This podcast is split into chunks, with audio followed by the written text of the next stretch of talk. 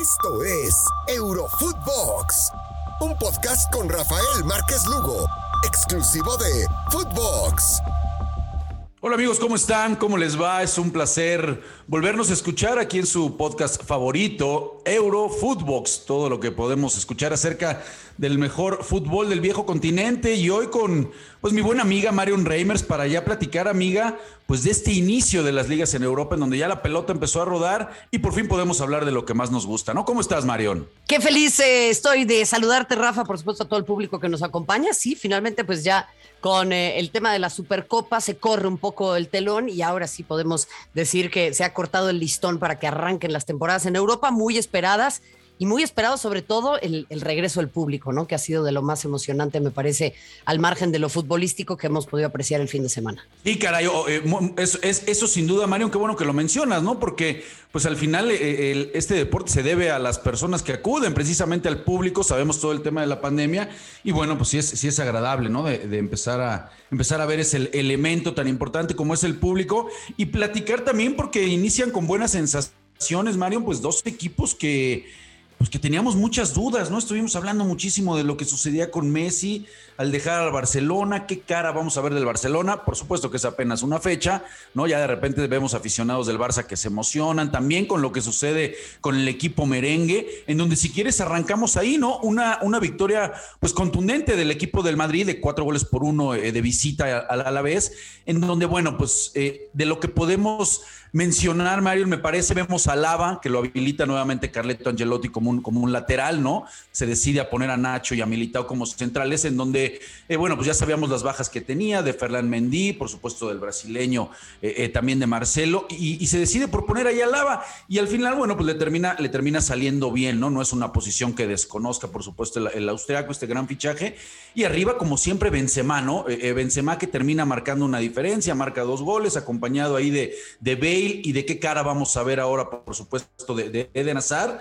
Y el medio campo, Mario, no es si compartes, pues resaltar lo de Fede Valverde, ¿no? Que me parece que le da otra dinámica a ese medio campo, caray, que ha, que ha ganado pues que ha conseguido tantas cosas del equipo merengue. ¿Cómo viste este inicio de Carleto? Eh, muy importante lo que mencionas, ¿no, Rafa? Creo que eh, al final viene Viene eh, muy contento Carlo Ancelotti por esta posibilidad de volver a Madrid. Es un lugar en el que él se siente muy cómodo, en el que tiene mucho respeto y eso creo que le da mucho crédito frente a una afición que está ávida de lo que sea, ¿eh? Triunfos, fichajes, hay mucha, hay mucha ansiedad, me parece, al interior de la, de la, de la Casa Blanca. Y ahí es en donde, insisto, tendremos que ser muy inteligentes y muy eh, precavidos con lo que le exigimos a un jugador como David Alaba. Y me explico.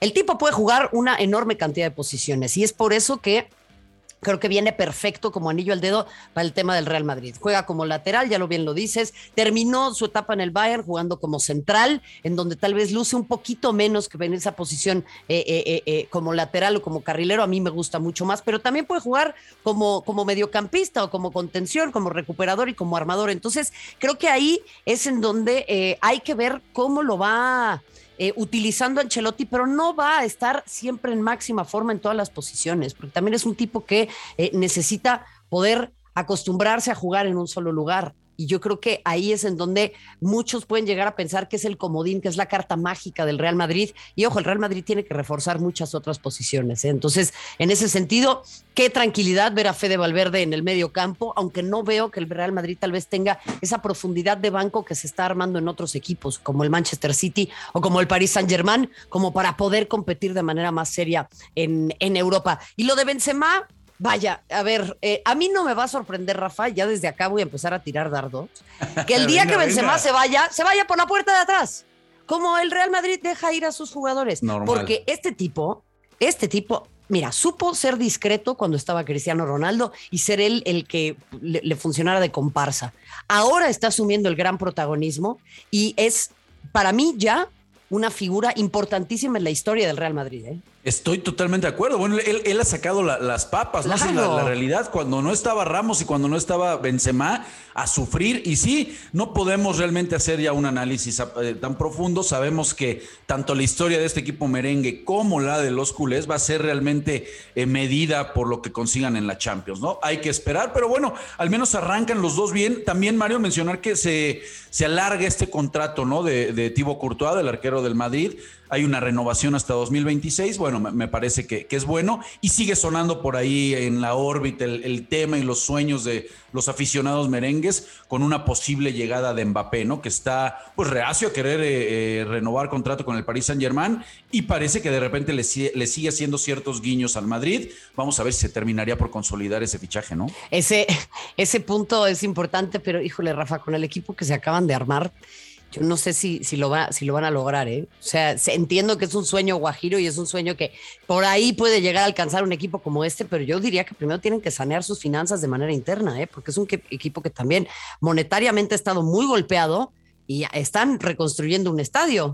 Sí, sí, Digo, nada más así, ¿no? Sí, de, acuerdo. Vamos a ver en qué termina el tema del, equipo merengue y vamos a brincarnos, Mario, con lo que sucedió también con el Barcelona, ¿no? Que este sí jugando de, de local. Yo esperaba más, Mario, no sé tú, pero después de la exhibición que vimos de la Real Sociedad en el torneo anterior de la liga. Bueno, yo esperaba mucho más en este inicio de torneo. La verdad que eh, Barcelona lo supera, no quiero decir con facilidad, pero sí había mucho morbo para ver qué, eh, qué planteamiento, de qué manera se desenvolvían estos futbolistas en la era post-Messi. Y la verdad que gustó. Fue un equipo dinámico, se le vio un equipo con una presión mucho más alta, ¿no? Con un poco de más, más músculo, mucho intercambio de posiciones arriba. Me parece que las sensaciones que deja de Pai, bueno, son muy buenas. No se diga lo de Bradway, que todavía está en duda por ahí si puede abandonar, pero marca dos goles.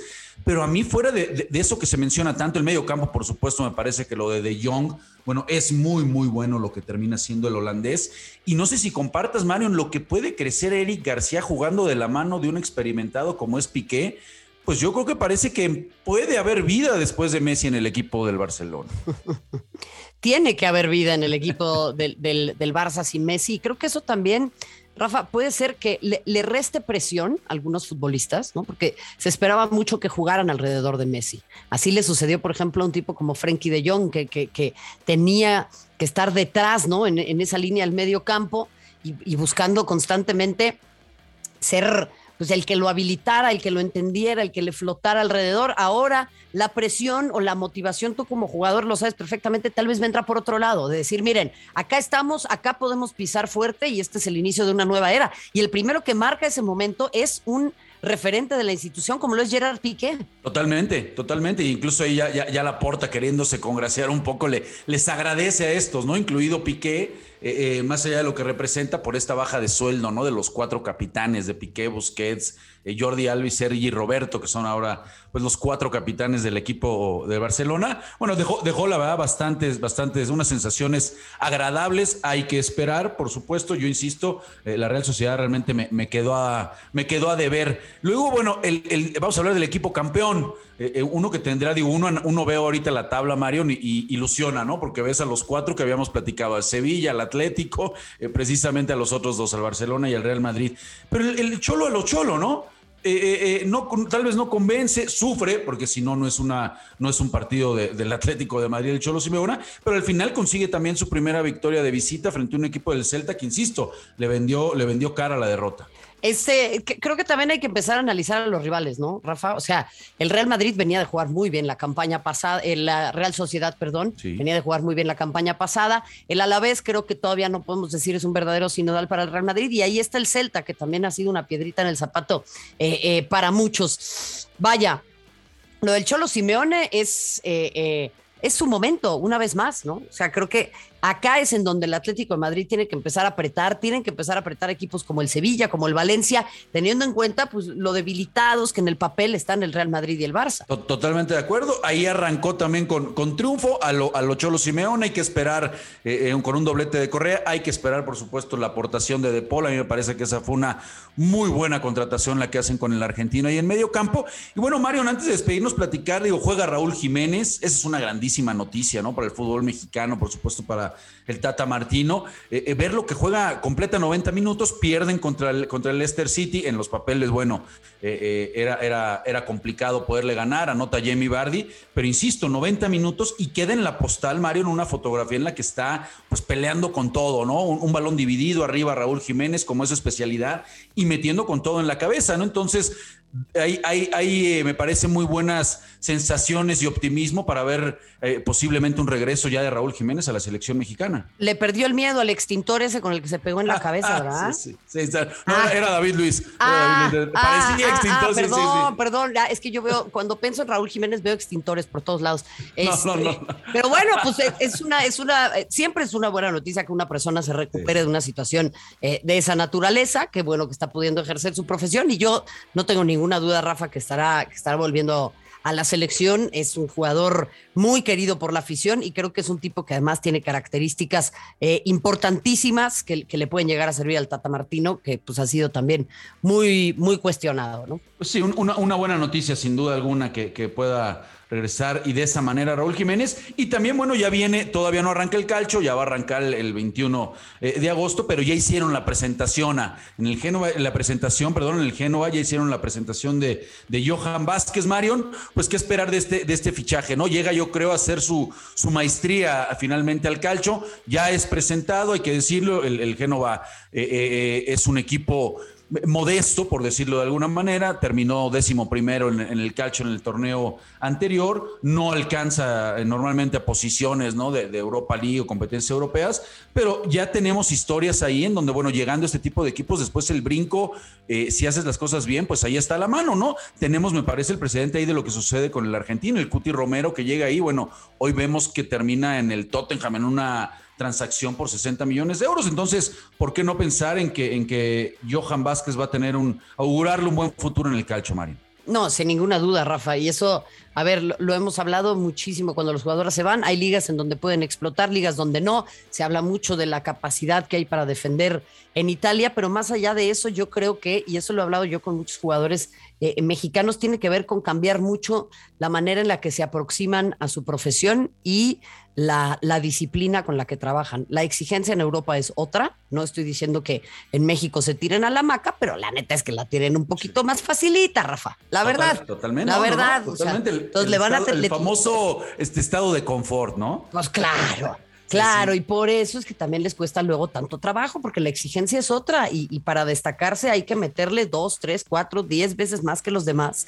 Y ahí es en donde, eh, pues, habremos de ver. No estoy diciendo que Johan no tenga las características, pero creo que sí para los futbolistas mexicanos lo que les ha pesado mucho también es no, no, no encontrar ese justo ese ritmo, ¿no? Entonces esperemos que, que, lo pueda encontrar y que la exigencia sea máxima y que lo podamos ver próximamente en otros escenarios. Calidad tiene, es, zurdo, ¿no? Los centrales es zurdos con buena, con buena talla, tiene buen juego aéreo, buena, buena técnica individual, tiene condiciones, pero eh, eh, por supuesto que el, el, tema mental y cuánto quiera trascender, pues va a pasar por lo que, por, por lo que quiera esforzarse de más Johan Vázquez. Y ya rápido para hablar de este tema mental, pues también debutó, ¿no? Termina debutando eh, eh Marion JJ, no, no es un buen eh, debut, no, no tuvo tanta participación. Hubo una jugada por ahí que estaba en fuera del lugar, pero que no pudo definir de buena manera. Pero bueno, al menos ahí ya empezando con la adaptación de a poco JJ eh, Macías, que ve unos minutos ya en frente al Getafe que arranca con derrota. Esto es importantísimo. al final, Creo que el hecho de que aparezca, el hecho de que empiece a tener minutos tan temprano en la temporada, le da una oportunidad muy importante de mostrarse. Sabemos además que lo decía, a ver, el Valencia no es un equipo que venga bien desde hace mucho tiempo, pero sí es de los grandes contendientes en España que, que por ahí quieren pelear por la Champions, por la Europa League, por puestos importantes en la tabla y el poder estar en un escenario de esa naturaleza, yo creo que es muy, pero muy importante y catalogado entre los 20 fichajes más valiosos en la liga. Entonces, bueno, pues va a tener que desquitar, desquitar su, su, transferencia, Rafa. Totalmente, totalmente de acuerdo. Ya, ya para irnos, Mario, ¿quién, ¿con quién te quedas de los mexicanos? ¿Quién realmente nos va a dejar eh, eh, este, este año de fútbol europeo? ¿Quién será el que mejores sensaciones nos va a dejar? Lozano. Veremos una consolidación de, de HH en el equipo campeón de España. Eh, Johan Vázquez, ¿no? Ahora con la llegada, Edson Álvarez, que se hablaba también de que eh, habían billetazos ahí por parte de un equipo de la Liga ON para querérselo llevar. ¿Con quién te quedas, Mario? Mira, a mí eh, el primer nombre que me vino a la cabeza es el de Edson, Rafa, porque pues es un jugador que, que ha rendido muy bien, que está en un equipo que es trampolín y que es pionero siempre en términos de exportar futbolistas, aunque tal vez no vaya a llegar a un lugar con bombo y platillo. Y si hablamos de eso, pues tal vez el que pueda llegar a ser más escandaloso es Raúl Jiménez, ¿no? Por el lugar en el que juega, por la liga en la que se encuentra y por lo importante que ha sido para su equipo. De acuerdo, pues desearles mucho, mucho éxito a todos los mexicanos por allá. A ver cómo regresa también Irving Lozano, que me parece que tuvo su mejor torneo en el calcho. Y bueno, amiga, pues muchísimas gracias por acompañarnos. Se nos, se nos acaba el tiempo, pero bueno, nos vemos en esta semanita seguro, ¿no? Aquí en Europa. Aquí vamos a estar, amigo. Te mando un abrazo y como siempre un gustazo estar contigo. Y muchas gracias a todos ustedes, por supuesto, que nos acompañan aquí su podcast favorito. Recuerden seguirnos en Spotify, escucharnos de lunes a viernes y por supuesto también en nuestras cuentas personales. Un fuerte abrazo, banda. Gracias. Esto fue Eurofootbox con Rafael Márquez Lugo, un podcast exclusivo de Footbox.